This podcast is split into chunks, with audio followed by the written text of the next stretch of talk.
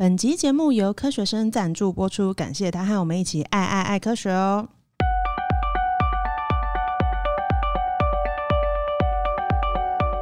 Hello，大家好，欢迎来到范范范科学，让你爱爱爱科学。我是 S 边，我是 Y 边。今天跟我们在一起的是我们家的皮鞭国威，我是皮鞭，然后跟一个非常特别的来宾是 Mango，嗨嗨，我要跟大家自我介绍一下。呃，我是这个私塾的负责人，然后嗯，最近很荣幸跟科学生有了这个。科学生的合作，非常科学的合作。我们最近有很，科学的合作。这个私塾的“私”是思想的“思”，对。哦，那个不是啊，就是大家想说，因为这个应该也是为了那个谐音嘛。对对对对对，是取名叫私塾这样子。对，OK，所以呃，私塾本身是一个什么样的单位呢？呃，我们其实就还是一个补习班，一个教育机构。那只是我们做比较多思考的课程。那我们有，我们虽然就是课程还是中文、英文、数学、科学，那我们有一个比较特别的是思辨。那我们所有的课程里面都很强调要思考，不是只有数学课要思考。我们觉得思考应该就是，跟呼吸一样自然的事情。哦，通常我想说，通常数学课就停止思考，嗯、直接放空的。大家就是因为父母在数学课都停止思考之后。意识到不行，才会希望小孩早点来学思考。哦，就是因为父母以前在数学课有这种思考暂时停止的这个不好的经历，这样子。对，然后希望小孩子不要这样子。哦，对对对对对，所以觉得小孩要及早开始练习思考 是很重要的事情。但也不止数学课吧？呃，因为大家如果讲到思考这件事情，好像觉得文科的东西好像是需要用背的。哦。普遍的观念来看，但是其实不是。对，我们觉得思考，老实说，我都跟家长说，思考真的是一件非常必须而且非常简单的事情。对，所以呃，我们在每一科里面都很强调这个部分。那说到就是上课这件事情，我想到其实台湾学生吧，就是应该是一个普遍还蛮普遍的现象，就大家都会有，就是比如说补习的这些回忆啊等等之类。我都不知道大家，比如说像 PBN 的话，自己有补习过吗？有啊，小时候大概我记得最小的时候啦，是去补画画。嗯画画，对，多小多小？呃，我想一下，小学二年级大概就去附近邻居有一个退休的美术老师，大概就年纪比较大，然后他就愿意教附近这些我们这些毛小孩画画，这样，呃，不是毛小孩，我主要是讲的毛小孩就是毛头小伙，就是小伙子，原来是毛小孩来着，没想到毛小孩长大会变成科学的状态，喂，怎么长成这个样子？对对对，好。没有啦，就是我们这些小孩子，然后教我们画画。啊，那时候其实是没那种补习是有点才艺啦，没什么压力这样。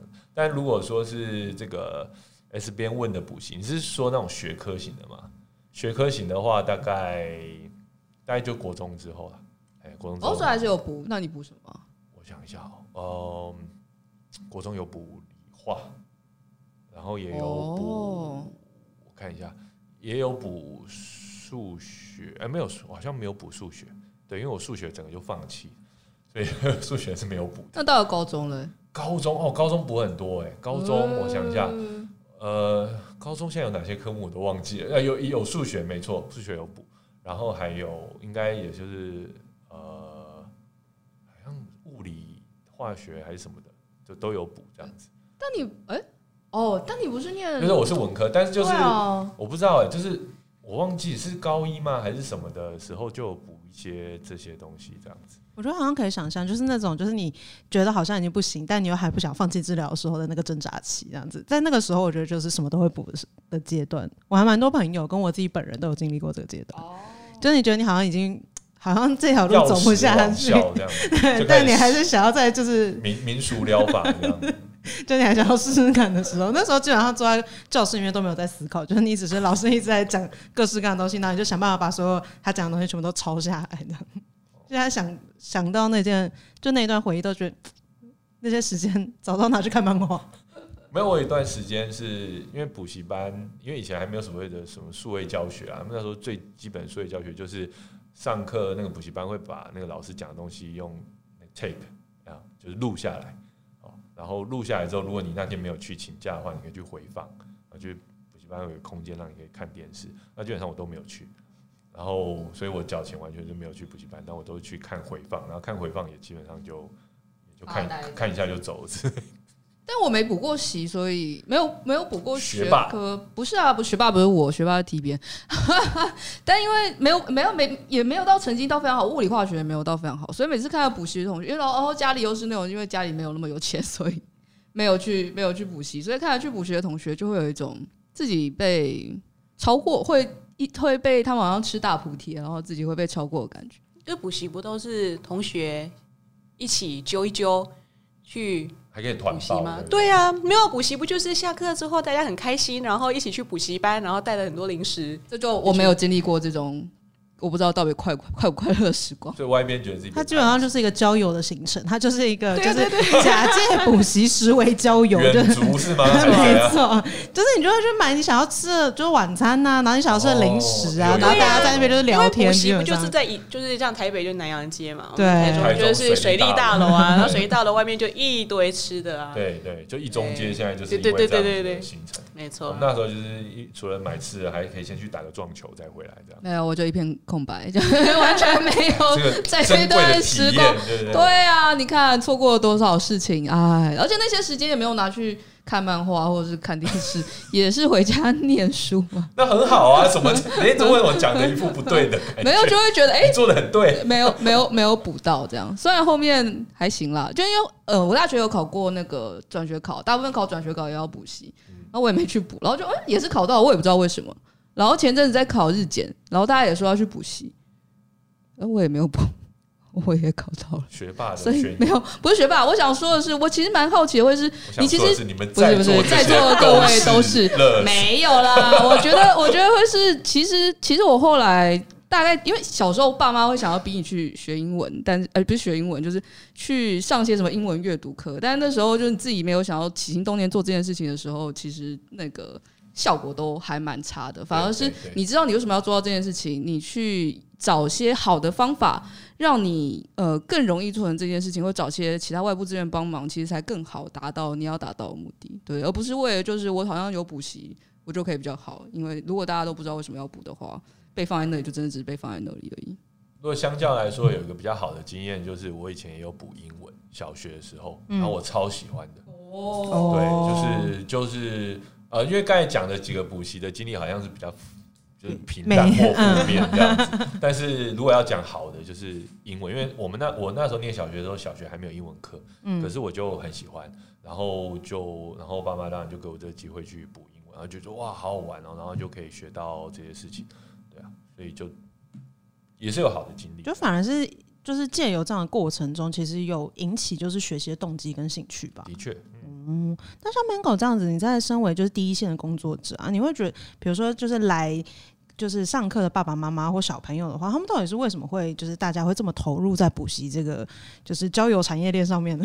交友产业，呃，对小孩来讲，好像也是一个交友过程，应该是一个社会化的过程。对，因为现在小孩生的少嘛，然后在家里如果没有兄弟姐妹，呃，学校跟补习班就是他们一个呃跟他人相处一个很好的一个机会。那我想，因为现在其实大家都双薪家庭，那双薪家庭，呃，第一个就是需要就是帮忙看功课，呃，接送孩子，然后呃帮他们复习学校要考的东西，这可能是一个比较呃基本需求的一个补习班的的的类型。那再来就是大家也都知道，这个未来，可能大家竞争很激烈啊。呃，毕竟现在的社会时代跟以前状况也都不一样。那家长就会希望，呃，小孩要有一些具备的能力，但这些好像的都仅止于比较多的，还是都是停留在英文这个，比较大家觉得是一个重要的工具，就要先先跑这样子。那可是我觉得有也有也蛮吊诡的，就是其实现阶段在这个世代的父母，特别又希望小孩呃在学龄前或是国小阶段，就是大家还是先快乐学习，所以就会想要去找很多，例如说所谓的嗯轻松快乐唱唱跳跳，让你学好英文呃，听起来有点一举数得啊。对啊，就觉得哦，我既然我既又学会了呃英文，又会说，然后我也会唱一首歌，然后听起来很有收获这样。但事实上，我们看到的很多孩子在经历过那一段，其实说完了、唱完了、跳完了，好像记忆也没了这样子。所以一切就还是要从从头再来。那呃，我觉得。补习班类型真的很多种，那大家的诉求也都不一样。那但是最终的成效总是希望小孩以后在学习的路上不要那么磕磕碰碰，然后有那么多的挫折嘛。那所以我觉得，嗯，不管观念是什么，不管诉求是什么，那我可是我觉得孩子的累积还是最重要的。那比如说像这样子的过程中啊，因为比如说有小朋友，然后有家长。对于就是整个小朋友的学习的期许，然后还有补习班本身应该也会有一些自己的，比如说教学理念啊跟立场这样子。那比如说在这个过程中，大概会是什么样子合作的？然后还有跟就比如说小朋友他其实本来就有学校相关的课业这样子，平常会怎么样去互相配合啊？其实，嗯，我们并。我们是走我们自己的的的路线啊，应该是说，我们的目的也是希望孩子在可以学习的阶段的时候，就让他们可以有一些的呃，不能讲是压力，是让他们知道什么是该学的，什么是重要的，什么是基础，应该这样讲。那在这个基础点上，我们做老师的当然就是给予最大的协助，然后去协助他们把。基础的部分都先打好，那这个就是为了先让他们之后到更高年级，或是升上一个完全不同的阶段的时候，有一个更扎实的基础，让他们不会很害怕。那所以在私塾的这个课程安排上面，其实学龄前我们就开始了。那学龄前就会有呃，从自然发音啊，英文就自然发音啊，那数学就是有在学龄前整个要有的数学概念。例如说数语量的概念啊，呃，怎么样算长度、方位等等的，我们其实是很完整的一套。那在中文的部分，尤其文学基础又特别重要，因为大家都知道考国文基本上是没有没有一个范明确范围的，就是整个看得到都是你的范围，所以文学基础跟概念又很重要啊啊、那思考这个东西，那个是刻不容缓，所以。我们在思辨的部分，我们做了非常多的呃跟议题上面的结合。当然说这么小的小孩子哪懂什么议题啊？但是认识自己很重要啊，认识自己的情绪很重要啊啊。那呃有一些他们在这个阶段跟朋友怎么相处很重要啊。那这些。不是，就是看看我每天生活周遭而已。我可以从很多的神话故事去看啊，去理解啊，从神话故事里面去认识情绪啊，从神话故事里面去认识怎么跟朋友相处啊。这个都是我们在学龄前，我们觉得可以让孩子先奠定好有一个基础，一个很重要的方向。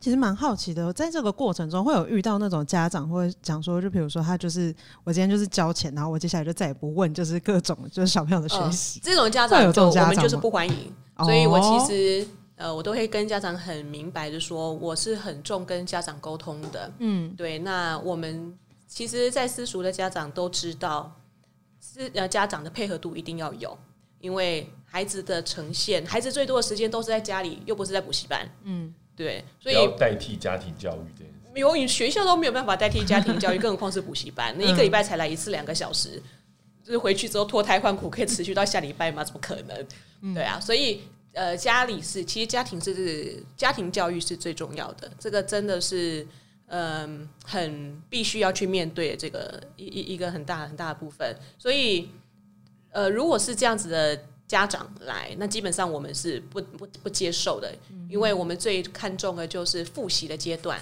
家长可以怎么样陪伴小孩，哦、做作业啊，去讨论啊，你会知道小孩的思考怎么被刺激，怎么被启发呀，这个家长不能够错过嘛，对，所以所以我们是很要求家长配合度的。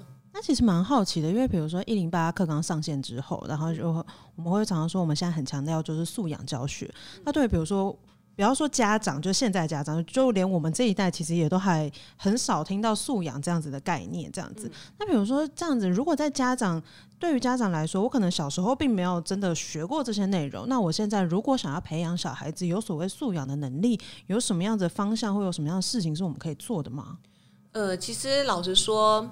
大家对“素养”这两个字真的是很害怕，怕 对，以前以前根本也没有听过这两个字放在一起。我知道 “素”，知道“养”，对，合在一起到底要怎么做呢？对啊，对。那因为上线一零八课纲上线也没有多久，嗯、对。那其实老实说，担心的应该也不是只有家长，呃，所有在一线面对对，大家都对。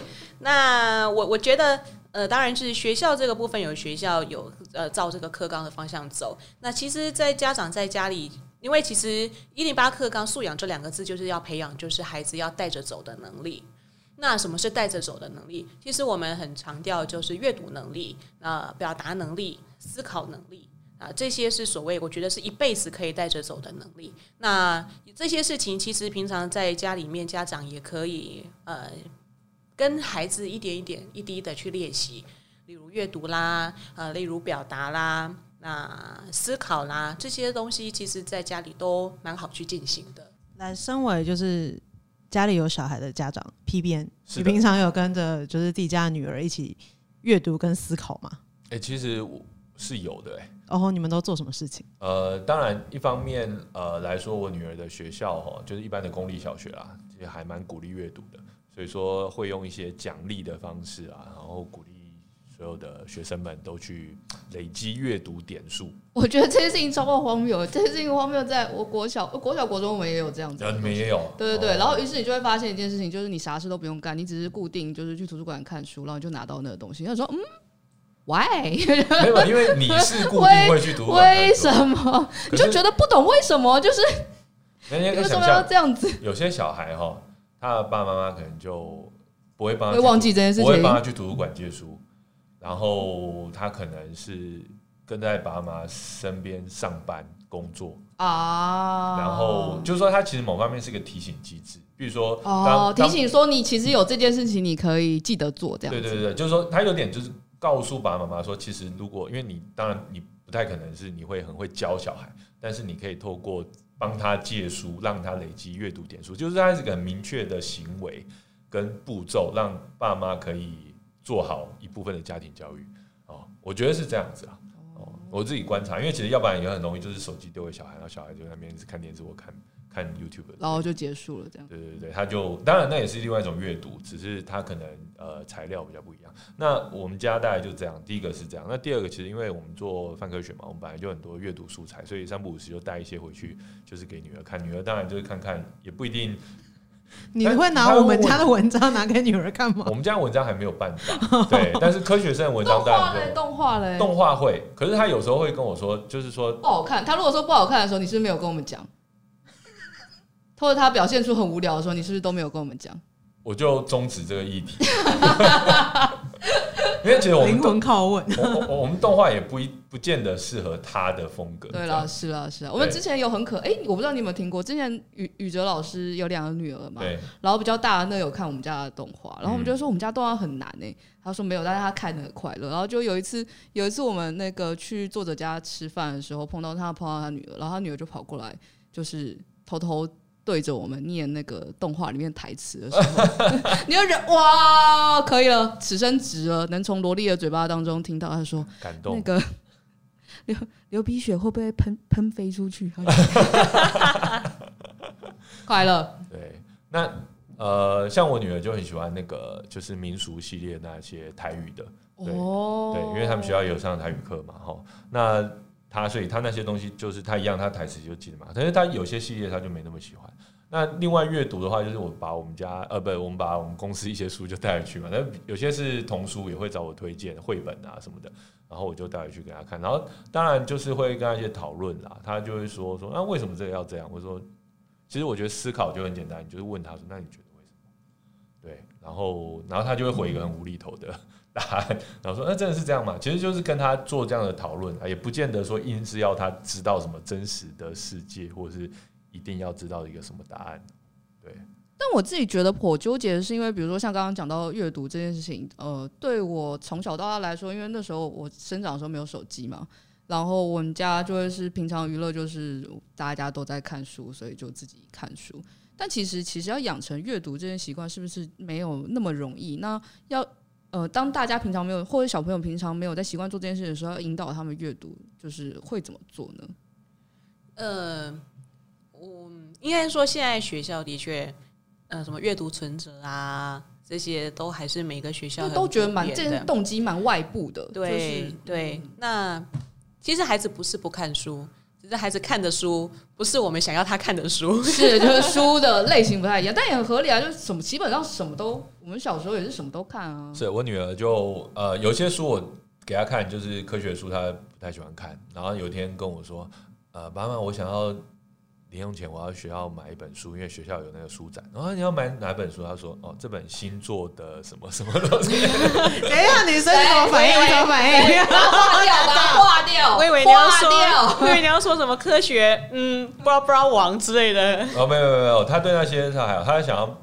买那个星座，就告诉说啊，母羊座会是怎样的人啊？就是等下为什么在学校书单里面？对，就是你知道以前学校都会有那种书展，为什么？对，然后老师说就是参差不齐啊。然后，但是我女儿就因为那是一个你可以社交的内容。哦，我觉得星座之所以存在到现在，蛮蛮合理的，蛮合理的。对对啊，他他希望跟同学可以可以讨论啊，你是狮狮子座哎，那书里面写什么什么？然后你说，身为这这个这个爸爸，我要给他这个零用钱让他去买吗？还是给了，在社交上面是必要。你当下有纠结吗？纠结啊！我就说，哎、欸，你知道，我就很想跟他说，哎、欸，你有看过我们星座那个影片吗？你知道星座其实是……那你要跟他讲说那个，当然这样会不受欢迎吧？就是对对啊，对，所以我就一直很。避讳就直接，因为我小时候其实也很很爱看，我觉得那是一个的确是一个逻辑系统化的一个归纳人的方法跟没有，我不相信你 小时候就在想说逻辑系统化这件事情。没有啦，就是对我觉得那时候应该没有想那么复杂，那时候蛮喜欢这个东西的，所以我觉得很合理啊，就是那个年龄区很合理啦，大家会喜欢谈星座这件事情。对啊，对啊，就是会用一个标准，还喜欢看心理测验呢。对对对对，这个 OK。对，但是因为我现在已经。到我现在这个这个状态嘛，好，然后我女儿跟我说她要买星座书，我就我在想那个零用钱花出去就是给她的社交资本，对，对，社交资本是这样，好，不是知识资本，对对对，都是要 另外一条，是是，哎，这个分类分的非常好，对。那像刚刚这样讲到说，就是比如说我们 我们要怎么样可以，比如说更把小朋友往那个就是哎，我们很希望他读的书那个地方，往他就是默默的引导他、引诱他。我我觉得家长。呃，陪伴孩子，呃，看一些家长觉得有替他们先筛选过的书，这个还蛮重要的。那可以用一个，例如说引起话题的方式，或者是就是嗯，带着孩子一起读，那孩子就不会觉得这个东西很难，因为通常他家长想要孩子看的可能就是字很多的书，或者是有一些真的是很多知识性的东西，可是那个东西是需要脑袋里面花时间去消化的。那对孩子来讲，一开始不是那么好接触，孩子还是喜欢多看点漫画啦之类，或图画书这种东西。所以，呃，我觉得家长陪读一个在一开始的时候，然后每天呃固定，他也可以是家里一个餐桌上讨论的话题，然后去呃带着孩子有兴趣，慢慢愿意自己去把它拿下来看，这是还蛮重要的。诶，这个方法蛮不错的。比如说，我有时候会用啦，就是说。啊，因为我们会借一些书在家里嘛，然后我就可能吃饭或者说吃饭完休息就，呃，不是直接看电视这样，就是说，哎那，这本书在讲什么？你可以跟我讲一下嘛？之类。对，但是这有一个很大的问题，就是，呃，如果当一本书很厚的时候，或是一本书的章节很多的时候，小孩会觉得这本书那么长，你要叫我讲，你要我从何讲起啊？讲起来很累。还好，因为现在因为小学四年级，然后现在借给他的书，呃，就是他看的书也都还不会很厚。所以大概还好，不过即使如此哈，我女儿的回答也可能就是说，哎呦这样这样说很，我也不知道该怎么讲，就是他会很随便的去，敷衍的爸爸，我会说，哎、欸，这本书真的很好看，要不然你先看一下，先给我听好了，顺顺便把心得写完，可以跟他一起看星座书啊，可以啦，可以啦。对，你知道，就是我现在产生抗体了，我觉得会有很强烈的免疫反应。啊，你可以跟他一起聊，就是先聊完之后，再慢慢把他往到诱导到另外一本讲天文星座的书。你说这也是一本星座书，你知道全天有八十八个星座吗？有十八个可能是我们看不到的之类。告诉他说，你到学校去跟同学说这 些星座，同学会觉得你超厉害。你知道有显微镜座吗？就觉得好像有点哦，这样子是不是？OK。他最近跟我说想要买那个望远镜。哦，对，我想说，哦，是要看鸟的那种还是？对对对，我说，哎、欸，你是想要看那个赏鸟呢，还是说想要看星星呢？因为其实我们泛科市集也有望远镜嘛，对不对？没错没错。然后我想说，哎、欸，你真的想要，你真的想要的话，我就就就真的就采购一下嘛。哈，他跟我说，他想要看邻居。爸爸，等一下，危险发言，是变态吗？到底？为为为什么？希望他不要听到这一集，因为我不会给他听。但总言之，他就要跟我说，他想看。希望邻居不要听到这一集吧。其实，搞不好，搞不好，其实有些什么，有些什么，嗯，你往下问一下。对，我就问说，为什么你要看邻居？就是你去要看鸟，OK 啊？不是说看星星吧？可以带你去看星星啊。我他说邻居是邻居的鸟啊，那不是更多 邻居的狗啊。没有，狗跟旁边那棵树是邻居。没有，我就觉得他想要看邻居，我就觉得这样不太好吧？对，就不是你又不是刑警，你不是要干嘛？对，所以我就觉得我现在就很迟疑说，然后他现在就是跟我说，因为他一开始直觉就跟我说他想要看邻居，然后他最近又跟我提第二次、第三次，我就说。可是你要 看邻居，欸，动机很强烈。没有，我说你要看邻居，欸，他说没有，我要看行星，跟我要看鸟，你知道吗？硬转，他对，我觉得他硬转，因为他知道说不能看邻居，他说他不，他知道说我不会为了看邻居这个目的而啊，好，所以他跟我说，哦，我想要看星星啊，我想要看鸟，这样，好神秘，所以我现在有点。入对入做入一个不知道要不要踏入这个陷阱的状态，感觉这种时候要拐弯抹角，要知道到底想看邻居的什么东西。可能说邻居里面有同学啊，可能是同学之类哦，小花吗？看邻居阳台小花，OK 哦。我再问看看啊。对，我觉得他现在不会跟我说实话。所以基本上小学四年级的女生就已经开始不会跟爸爸说真话。我觉得应该小学一年级就已经差不多。不知道爸爸对这件事情会百感交集吗？开始有些感触。但我觉得刚刚讲到，比如说亲子共读这件事情，真的是还蛮好的，因为像听起来，其实 PBN 也是多少会有就是亲子共读这个习惯。然后我自己成长过程中，我们家的确也是会亲子共读。然后我觉得这个东西蛮好的事情，是因为有的时候，比如说你跟爸爸妈妈一起看书的时候，他们会除了课本上的东西，他有可能还会再多补充一些其他更有趣的知识啊等等的。我觉得是还蛮难得的体验。嗯，是。那呃，其实也很多。呃，家长也会常常有这个问题，就是那亲子共读要读些什么？嗯，对。那其实我觉得，呃，家呃，其实读书很重要的一个就是，除了书里面内容，其实很多让孩子知道，就是这些东西如何带入与他生活所会遇到的事情有什么相关联，嗯然后甚至去带到你要怎么面对、怎么处理、怎么看待。因为特别现在很多的书籍里面，呃，其实很多跟思考有关系，呃，例如说讲情绪的啦，讲不能怎么生气呀、啊，呃，想生气的时候该怎么办呢、啊？嗯、啊，那跟朋友吵架怎么办呢、啊？这些其实都是孩子在学校里面都会遇得到的状况。那所以家长很适合在这个时候，第一个是当家长听到呃自己的小孩在学校可能跟同学吵架，不知道该怎么处理的时候，其实爸妈有时候也真的不知道该怎么处理啊。那这时候从书里面去得到一些呃书里面的意见，然后跟小孩一起做讨论，我觉得这个是一个蛮好做的亲子，算是亲子沟通。那在这个过程中，比如说，就是不管是家长，然后或学校啊，然后或者是我们刚刚说，比如说补习班这些，就是各式各样学习的过程中，到底有没有什么样的策略？比如说比较实际的策略，是我们可以在这个过程中，就是读了，就除了是刚刚比较轻松一点的东西之外，我们还可以诶往上再提升一点他所谓的阅读理解的能力呢？呃，对，因为呃，其实讲到刚刚从那个阅读存折开始讲哦，嗯、其实嗯，听到蛮多蛮可怕的一些实际状况。哦，怎么说？呃，例如说以前有一个学生啊。他很喜欢读《西游记》，嗯，然后他《西游记》可以这样捧着，一个晚上不吃饭，也不想睡觉，就捧着一直这样子看。那我看了他前前，又看了看了他很多年，就觉得他他都在看同一本《西游记》吗？有空的时候，他一定就只拿《西游记》。那是人格设定，就跟拿《死亡笔记本》一样，就拿在手上。这是我人格设定、角色设定的一部分。就是有点牧师，都手上要拿圣经这样子。对对对对，设定再看一遍就又 又又不太中二。到底为什么？没有他小二是没看完吗？是没看完，小二就中二。哎，变成越级也蛮好的。对对对，是没看完吗？还是？呃，他真的卡关吗？每一次都看完，他每次可以从头到尾都看完，然后放回去之后，有空再把它拿出来，再从头到尾再看一遍，蛮棒的吗？对。那有一次上课的时候啊，就刚好就大家讨论到《西游记》这本书，然后呢，大家就讨论说，哦，这个里面书里面的主人，呃，书里面的主角有谁啊？然后他们呃角色怎么样啊？当然最喜欢谁呀？哦哦哦。结果呢，这个孩子啊，他不知道谁是沙悟净。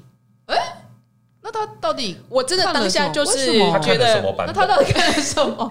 每个《最游记》都有吧？连《最游记》版本都有沙悟净，应该有沙悟净的。对，那每个版本我都我也真的是吓坏了。我心里想说，你这几年看最多本的就。就这一本了，你不知道这里面有这个角色，那我真不知道你看进了什么这样子。那进而再跟他，因为我不记不太相信。那进而再跟他讨论这里面的情节，发现他讲不出来耶。对，会不会是表达能力的问题啊？哎，平常讲话沟通什么，要争取什么时候都都是很没有问题的，对不对？所以表达有有问题这件事情应该是被排除的。那那这让我有去。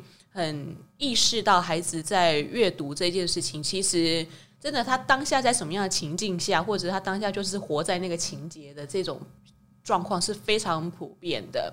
所以我们开始去呃思考，就是所谓现行推的这个阅读存折这件事情，它到底呃能够给孩子的帮助到底有多少？当然，阅读存折这是一定是一个好意，因为毕竟就是让每个孩子有读更多书的一个机会跟。兴趣嘛，但是没有经表面功夫是不是？对，我觉得没有呃，让时间这么有限，要读的书这么多，你都已经花这么多读书还没读进去，那那时间来做其他事不是更好吗？嗯对，就像吃了就是要胖，对不对？我们吃了都没有胖，浪费。哎，不对，是这样吗？对，所以我，我我呃，其实后来就跟在家跟这样家长说的时候，就会特别的要他们去注意的是，你的孩子在读书读完之后，你至少要跟他讨论每个章节他到底看了什么，至少要先了解书里面有几个人物，嗯、里面的书里面的主角是谁，呃，谁可能是扮演正面的，谁可能是扮演反派的，呃，情节怎么演的。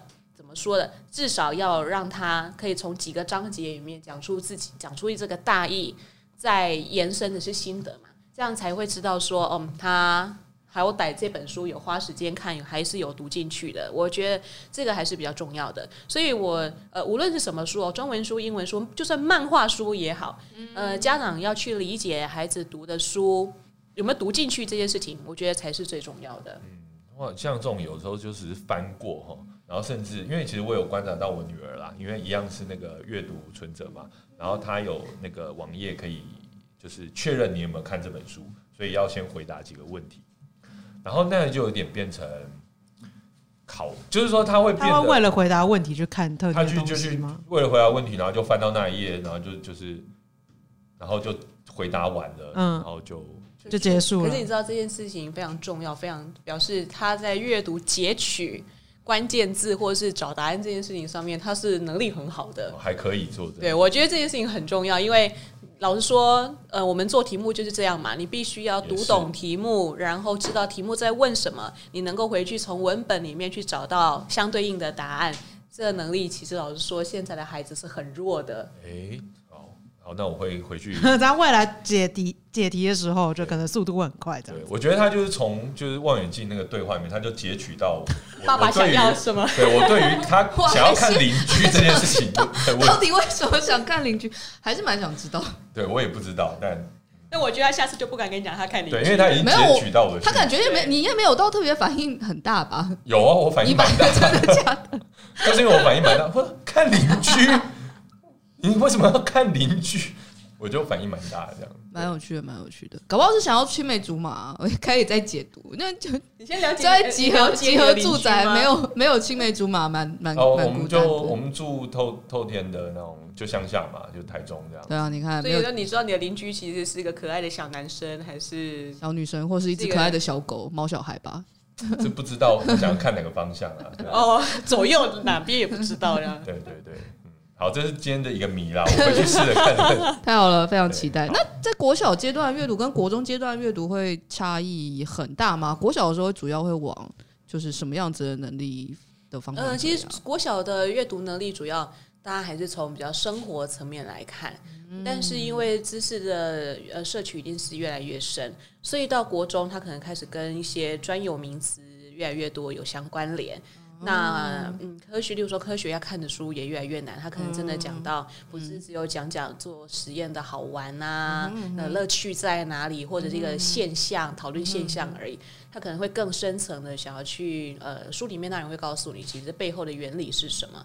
他就开始需要加入很多大量你需要知识面的理解，嗯，对，所以国小如果孩子真的是比较喜欢看漫画或者所谓图画书的，其实事实的真的很需要。第一个当然是阅读不偏食这件事情很重要，因为哦，对对，因为呃长大了要其实社会上所有的事情都面对面对得到，对，你说艺术类也好，科学类呃文学类，对。呃，看食谱书也是看书啊，对，这些都遇得到，嗯、所以呃，我觉得孩子不要让他养成偏食的习惯，其实是很重要的。哦，我小时候还会，好像国小、国中都会，就会是去看报纸的副刊，然后剪剪报，所以现在 家里来一堆剪报，正准备准把它丢掉。跟小时候的时候，那个国小，我当时好像小印象很深，小六的时候有那个嗯、呃、实习老师来，然后因为小时候就会给稿嘛。对，喜欢给稿，然后就会去问老师说：“哎，所以狭义相对论广义相对论差在哪里？”然 后老师显然就没有想要回你，他就印了一页维基给我，然后就他可能觉得，然后因为我问这个人没有得到我要答案嘛，我没办法，小时候没有办法，小六哪有办法从维基上面讲相对论去理解到底相对论是什么，然后就在跑去问自己的那个那个导师，然后导师是国文老师，然后国文老师就说：“哦，那我推荐你一本书。”他就推荐了我，我想要那个什么？哦，观念物理。哦，对，就是我不知道大家知道一套天天下。除了那个一套观念，对他那个对国小学生如果没有人带，有点太难了。对，所以我基本上卡关卡在第一本，所以就是有点像翻《西游记》一样。我我有观念物理一整套了，然后但是你就看到那第一本超超超级无敌爆炸旧，因为小学没有看懂过。一位相对论大师的陨落就是这样子啦。对对对嗯，谢谢大家。没有啦，开玩笑。就对，还蛮有趣的，因为因为。呃，我不太确定那时候老师想什么，但我蛮确定是我真的想要知道这个东西，可能有一部分在我可能不知道这东西到底有多难。然后，但是那时候起码带我阅读的人就会是，哦，你想懂这个东西对不对？维基在这里，我印给你。他没有要试图跟我解释，就，哦，为什么为什么爱因斯坦怎么发现相对论？相对论对于这个世界的呃理解有什么有什么帮助啊？然后核心是什么啊？没有适合的难度的东西，对啊，推荐给你。对对对对对，然后就会是观念物理对我来说太难，你硬维基给我说没有意义嘛，我就只能看到就爱因斯坦在。就一九二六年的时候，就是他二十六岁的时候，还印英文。对对对，现在没有是中文哦。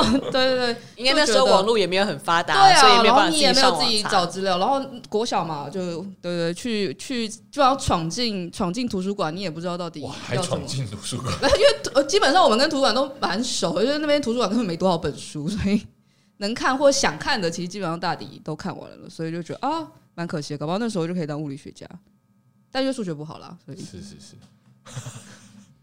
我觉得像这样子，就是像比如说刚外边分享他的故事里面，其实大人就扮演了很重要的角色。就比如说你要给小朋友，比如说在这个时候，你要你可不可以给他一点，就是多一点的桥梁，然后有没有办法找到诶更适合他这个时候阅读的题材？因为其实现在越来越多，就比如说出版社啊等等之类，也很重视这一块。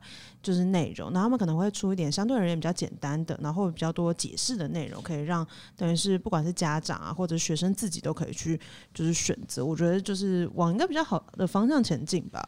那比如说像是你有遇过类似的事情吗？就是他们如果问你一个就是非常超龄的问题，或者是拿一些很难的东西问你的时候，呃、有重视、呃、应该这样讲，就是。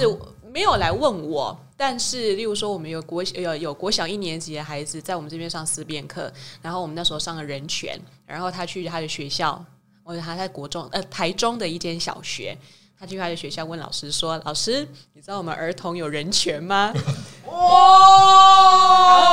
那老师，呃，这是家长转述给我听的。然后老师就听说当下就是愣住了，然后他没有回答他知不知道儿童人权这件事情。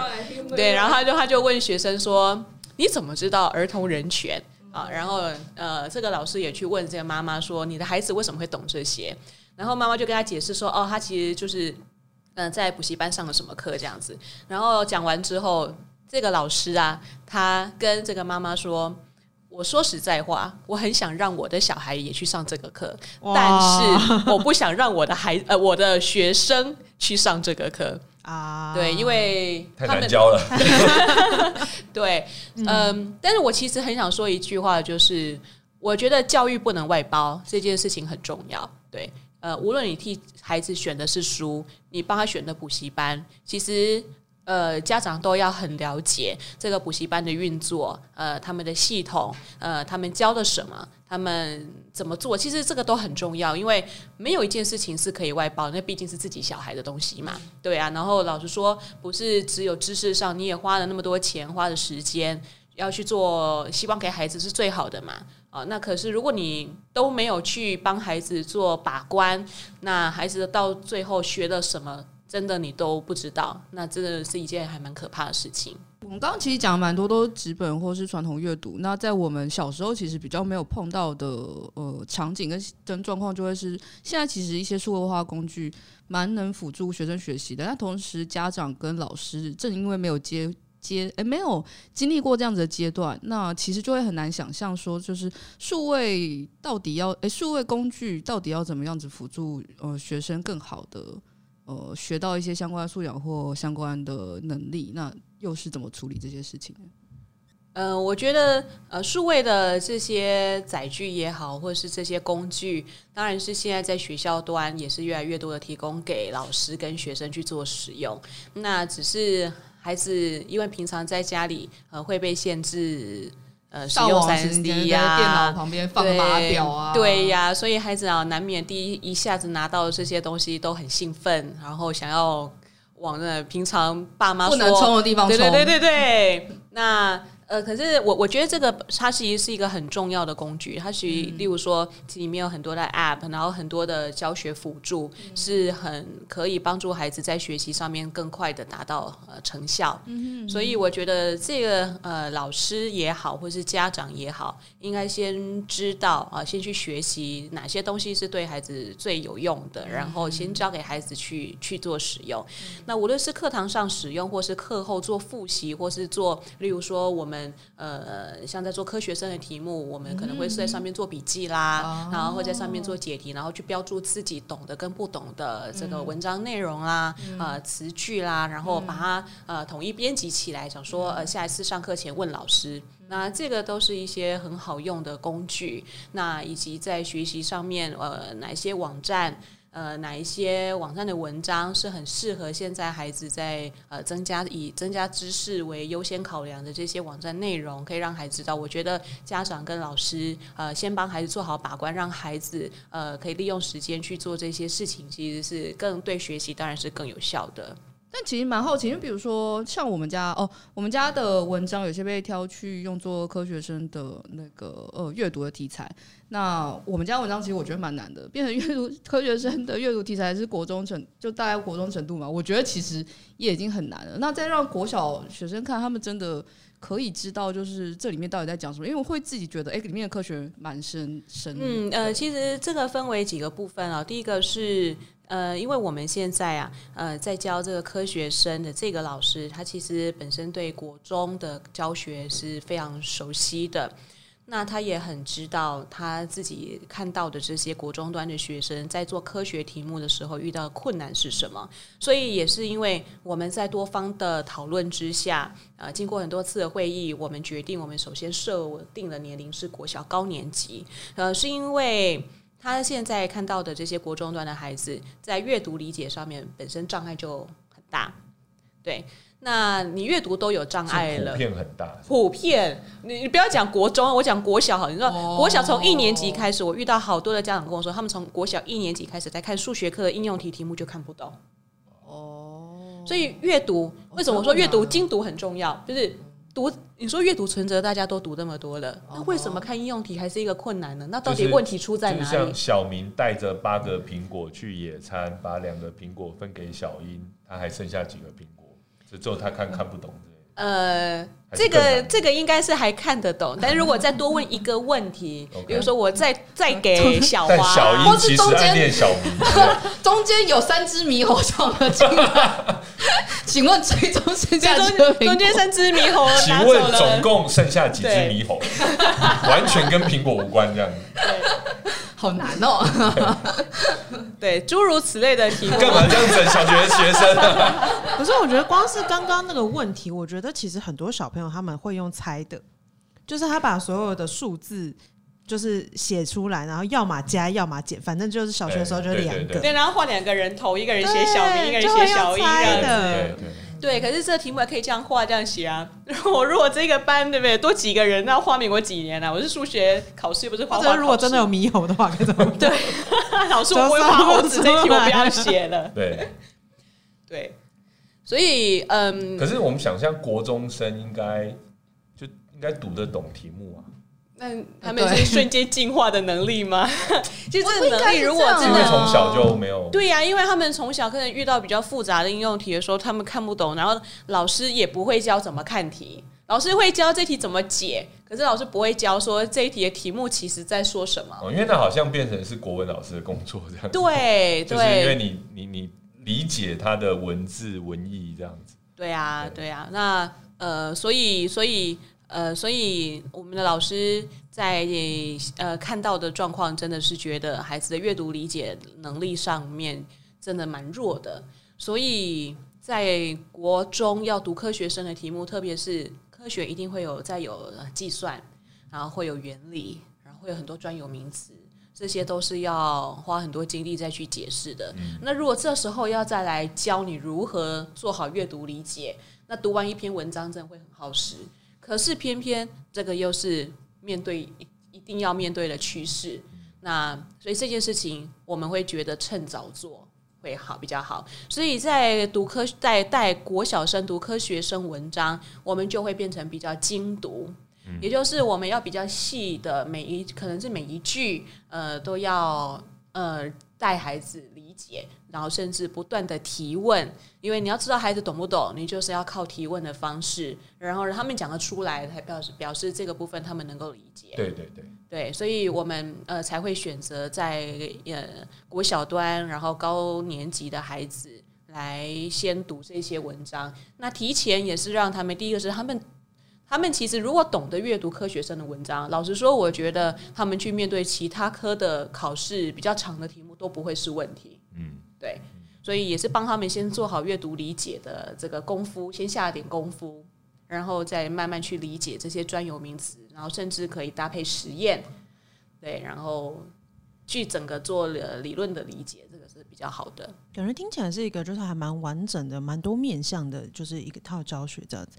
那像 P 边，就是因为我们这次就是开发了科学生这样的产品，然后你其实也到了很多，就比如说国中啊，然后也。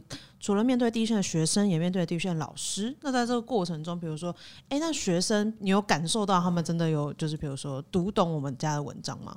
哦，我其实，在演讲的时候，先最主要是要让他们知道，嗯，所谓呃，我们想要推广的科学素养是什么意思。嗯，因为其实很多状况现在是他学生会有一个既定的概念，他会觉得说，哦，科学素养是什么？好，现在又强调这个阅读素养、科学素养全部都融在一起嘛，哈，所以就是老师会发给我们很多阅读的素材，所以我要把它读懂，然后我要把题目做会，考试考高分，这样子就是代表我有科学素养或我有阅读素养，但我觉得那就会变成一个很呃承受的心态，就是然后然后会变成一个有点被动了，我我我会在演讲的时候就优先。强调一件事情，就是说我希望学生们或者说老师也要配合，就是让学生们的态度是：我看到这个文本，然后你会觉得说，哎，蛮有趣的。然后里面有些东西，嗯，我还我我还想多了解一些。如果说他到底在讲什么，就是我认为这种好奇的这种主动的心态，才是一个好的呃素养。还是我们想要推广的科学素养，就像我们泛科学的文章，当然，呃，它难度比较难一点。然后它给大人们看，我们也不是希望大人们觉得说，我读了之后就是哦，因为泛科学写的，所以就是对啊，所以就是 就是他写的都是正确的这样。我是希望说他看了之后，哎，他想要跟这文章去对话这样子。那我认为从小开始，我们就希望跟他。传呃，就是跟他跟跟大家沟通的是这样的概念。那如果说你说现在我面对包括呃国小学生或是国中来听演讲这些学生，他们能看不看得懂呢？我觉得是可以的。就是说，但是需要有点像是刚才 Mango 老师讲的，就是有一个代理的过程。因为我在里面讲案例的时候，我是就是诶、用一个讲故事的方式去讲，然后。讲完之后，哎，大家就有办法跟上。当然，我相信肯定还是有些人没有跟上。但是，我觉得讲的方式还有呃传达的方式很重要。就是说，如果你只是让他单纯看的话，他那个心态可能还没有办法转过来，或者说他可能还是因为自己过去的程度有些卡关。但是，如果说有有有人去带你，然后讲，然后去互动式的提问，甚至学生们学生们自己可以讨论，然后自。我因为我会提供他们框架，让他们去把文章里面的重点抓出来。这时候其实通常反应还不错。那其实蛮好奇，就是 Mango 老师为什么一开始会选择，比如说科学生这样子的内容去当就是阅读素材呢？呃呃，首先我觉得是泛科学里面其实。呃，文章本来就都很经典啊，那也怎么办？这样子，老师一讲完，有一种自卖自夸的感觉。因为我都觉得，我今天坐在这里的人，那我不应该 啊？好爱老师啊！嗯，没有，但我觉得这个，呃，这个本来就是实话啦哦，就是泛科学的文章本来就是作为大家在做想要做理解科普呃的时候，首先会先选择的唯一选择泛科学嘛啊。那可是那这些文章它很好。那我们知道，其实考试里面呢，它其实会考蛮多跟时事相关的一些内容。那我觉得这个科学生的文章写的东西主题，其实也都是跟着社会脉动，其实有联动的关系。那我们从这个当中，让孩子从时事也好。或是从最新发生的一些跟科学有关的，那或者是呃，例如说，我记得文章里面有跟宝可梦有关，可能跟鬼灭之刃有关，这些也都是小孩很感兴趣的主题。那从这个主题里面去引导到科学的概念，我觉得是很重要的，也是很。呃，还是很感兴趣的，那所以我觉得看了科学生的文章之后，我其实我觉得很适合。只是说里面当然你要讲到科学，你讲到科普，一定有很多它的专有名词，所以老师怎么带，其实可能真的是蛮看老师的功力的。感觉也不是，就是随便我把东西都放在那儿，然后你就会自然而然学会。就刚刚不管是 P 编或者是 Mango 都有讲到说，那个引导的过程其实也很重要。这样子，对，那特别是对越小的孩子，就像 P 编说的，嗯，用说故事的方式去带入他，他们进入一个情境，那这个是很好的一个管道。像我就，我们就自从推出这个产品之后，然后其实也会遇到很多就是蛮认真的家长，然后会跟我们咨询说，哎，那这个东西我到底就是我是不是买了，然后给我小孩，然后比如说我到底是什么样子的方式啊等等之类，然后里面其实也会分就是两派家长，就有一派家长就会是。因为我很忙，我没有空，就是理小孩。然后这个东西是不是？因为我信任你们家品牌，那这东西我是不是买了过去？然后我小朋友就是他应该都可以自己看吧？是这样吗？然后每次就是妈妈问那种，就爸爸妈妈问那种问题的时候，你都会觉得很纠结，就是想说，我又既希望你可以订购这个方案，但我又不想跟你讲说你订购之后就是什么事情都不用管这样子哦。然后就更就有另外一派家长就会比较像是。他们就会去思考说，就是这个里面大概是什么样的内容，然后就会去想说，哎，那他如果他要带小孩的话，他要怎么去带？我觉得就是蛮好的一个方向，对，因为就是有的，我记得有一个家长，好像是一个，应该是个爸爸。然后他就是有问说，哎，那你们这个的话是不是会有就是相关的，比如说详解啊等等之类？那那个详解的话，我们是可以看完详解之后再教小孩嘛？然后他就是把就是这个教材到底要怎么用的各种方法，他他已经自己想完情境了，就我都还没有那么就是想那么多的情境，他就先想完了，然后就是。你可以感受到他之后也会用这样的教材去，就是带着他的孩子一起阅读。我觉得一起阅读这件事情真的是蛮重要的。然后刚刚 Mango 有讲到说，哎、所以引导的这个过程真的是，嗯，很。不可或缺吧，就是引导者这个角色，就有的时候学习这件事情其实是很复杂又困难的。对，就是、因为我其实我自己在呃补习班里面，我还没有开始开科学生的这个课程的时候，我就遇到家长他已经是科学生的订户哦，真的假的？对，然后他们小孩也是五六年级，嗯、然后他们当初先选科学生作为科学呃文章的这个首呃先选这个文章，想要让让孩子先读，也是因为他的孩子也即将要进入国中，那其实大家其实家长。呃，就算家里只有生一个孩子的，他也可能听过他身边的周遭的亲朋好友说啊，进入国中之后生活有多可怕，哦啊、然后水深火热，每天都是一堆的考试。嗯、那所以家长听了，其实心里都很害怕。所以呃，很多家长差不多到五六年级阶段的时候开始啊，例如说那个时候有人开始要呃，例如说补四中考试啦，嗯、啊，或者开始要做一些国中先修啦。那家长就会选择呃，先呃定科学生的文章，呃阅读题组这些来先让孩子有一个科普概念，然后以后也是希望他们进入国中之后不会有衔接上那么大的困难。所以每次其实有的时候接到那些电话，然后或者是看到那些讯息的时候，也还是蛮我自己会觉得蛮感动的，就会觉得就是你其实可以感受到家长在这个过程中，他们其实也很在乎小朋友的学习，然后他们就是尝试想要给他们就是更多的东西这样，然后希望他们可以衔接上。我自己是觉得，因为我小时候其实没有这样的素材。对，然后但我们家自己的选题，我有些蛮喜欢，像刚刚老师有讲到，比如说像是宝可梦啊等等东西，它都有放在就是阅读素材里面，我就觉得蛮好玩的。因为小时候就会要么就会一下就跳太难，就是太难跟太简单中间有的时候没有那个中间值，就是简单一点就会是那种漫画。然后，但难的话就会是那种就是超爆难的，比如说像是就是科学人的杂志之类的，就是前里面全部都专有名词，然后你其实不太确定它到底要告诉你的是什么事情那种感觉。然后我觉得科学生的难度刚好在一个中间点，就是是一个诶，它相对取材还蛮活泼，然后其实也是就是如果有引导的话，它会是一个很好的可以训练思考的一个就是素材这样子。嗯，灵魂拷问一下，因为。有买科学生给家里的小朋友看吗？我 说给我小四的学生呃的女儿吗？现在还没有。那你有考虑什么时候要就是像比如说像升上五六年级？我考虑五六年级其实是差不多可以看。真的假的？对对对对，我先确认他那个望远镜要看吧。耿耿于怀。对，确认他心智没有走偏这样子，对。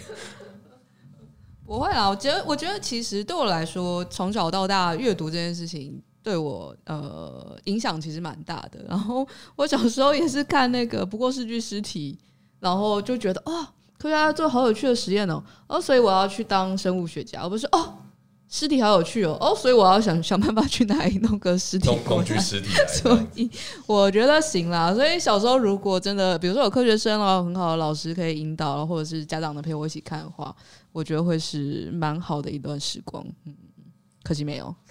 我们现在其实有在想，因为其实有些老师或家长啊会回馈说，哎，那我可不可以自己出题？就是说，哎，你这科学生题目就呃我做完了嘛，那但是他觉得说这其实可以从别的方向出题，或者说可以再延伸这样子。其实我也在想说，是不是有一个功能，觉得还不错，就是让大家哎好，那老师没出题，好，或者说使用者出题。然后出题之后，我们就是觉得大家互考这样，对，这些题目是 OK 的，我们就把它再公开公开这样，哎，蛮好的，就延伸了这个的价值。对，呃，《鬼灭之刃》主角叫什么名字？哦，这个我女，我我我女儿很爱考 考我，对，完全不知道那中文字怎么念。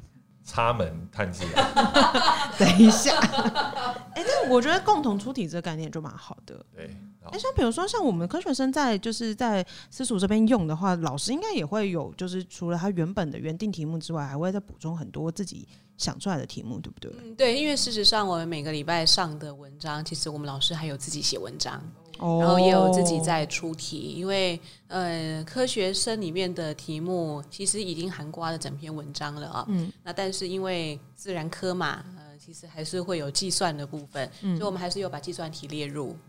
哦，所以就是其实有很多东西也是可以补充上去这样子。对啊，也不是说就一套做法，然后毕竟就是一个提供给大家自由运用的一个工具。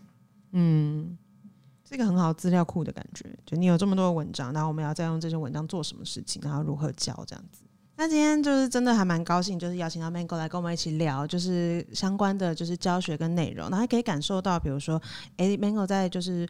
创就是创办这些就是教学内容的时候啊的一些理念啊，然后我觉得其实最重要的比较像是刚刚最重要一句话对我来讲，其实是比如说教育不能外包这件事情，对，就这件事情是我们都应该放在心上的。就虽然身为就是目前还是单身的我本人，就是但我也知道说有些东西是不能把它当成一个很轻松的东西，就我什么东西我只要比如说买了这个服务，或者说我把小朋友送到补习班去，那我就可以撒手不管这样子。其实很多东西是我们可以多想一点，我们如何。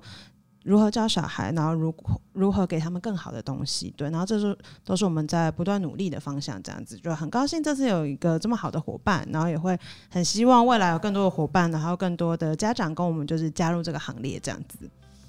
对，那我们这一集就差不多到这边结束啦，我们就下集再见喽，拜拜，拜拜，拜拜。